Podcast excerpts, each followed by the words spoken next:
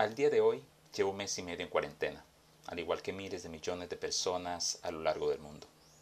Todo para no ser presa fácil del COVID-19, la pandemia que hoy acecha a la humanidad. Hasta este momento ha cobrado la vida de 230.804 personas. Para cuando usted escuche estas palabras, probablemente serán muchos más. Quizás usted y yo estaremos entre los más de 2 millones de personas que hoy luchan en contra de la enfermedad.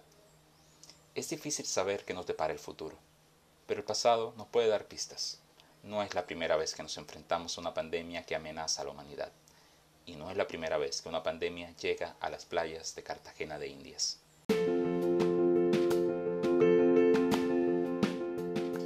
Bienvenidas y bienvenidos a Historia Hoy, un podcast del blog Territorios de Esperanza.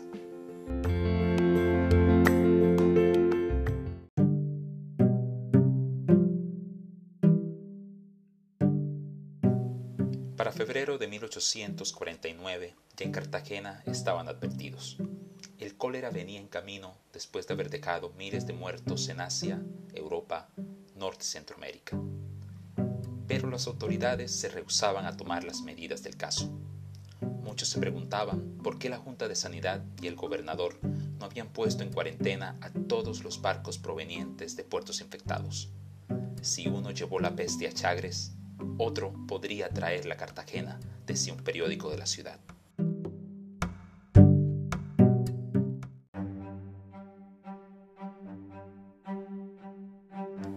Cuando el Congreso de la República sometió a debate la pertinencia de la medida, el futuro presidente Manuel María Mayarino dijo que la cuarentena violaría los designios de Dios, porque el cólera era un castigo divino.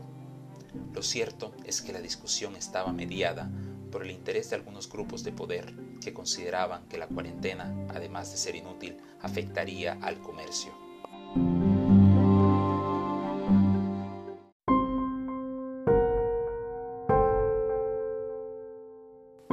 El 25 de junio de 1849 llegó a la gobernación el reporte de seis muertes ocasionadas por una enfermedad desconocida. El general conservador Joaquín Posada Gutiérrez recordaba cómo las personas caían fulminadas en la plaza de mercado, una detrás de otra, sufriendo convulsiones y padeciendo calambres terribles.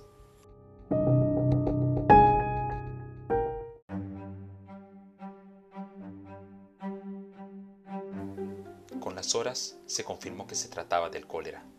La ciudad enseguida entró en caos. Los campesinos y los comerciantes huyeron despavoridos y pronto comenzó el desabastecimiento. Los más humildes fueron los más afectados. Los distritos de Santo Toribio y La Trinidad, que hoy corresponden a San Diego y Getsemaní, registraron el mayor número de víctimas desde los primeros días. A falta de un acueducto, los pobres de la ciudad consumían el agua de los aljibes públicos, los cuales estaban más expuestos a ser contaminados con el bacilo que causaba la enfermedad.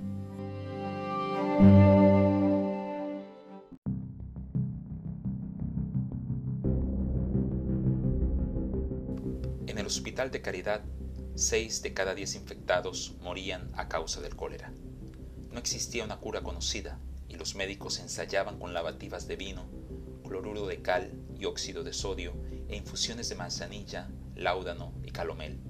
Todas eran inútiles. Cuando la situación parecía no poder estar peor, el hospital cerró sus puertas debido a la falta de suministros. El gobernador Juan José Nieto recordaría unos meses después el peor momento de la crisis.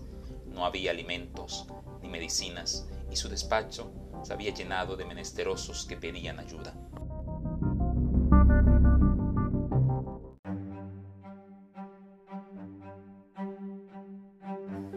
En agosto, el cólera comenzó a ceder.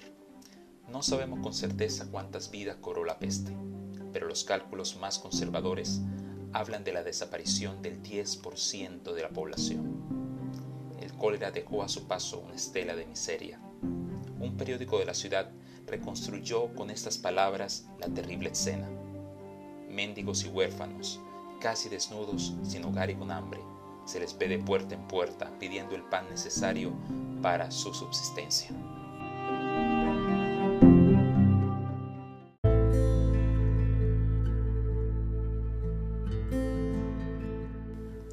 Historia nos sirve para leccionarnos. Cada hecho tiene sus propios matices, lo que impide convertir a los libros de historia en recetarios para el presente y el futuro. Pero sí nos puede ayudar a comprender de qué manera obra la sociedad humana en contextos de crisis.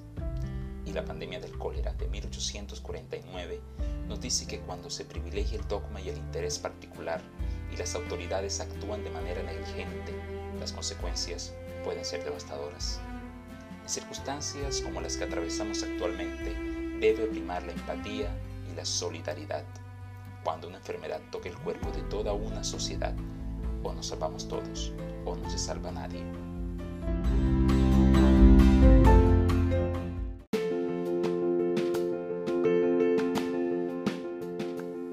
Esto ha sido todo por hoy. Gracias por acompañarnos en este episodio de Historia Hoy, un podcast del blog Territorios de Esperanza.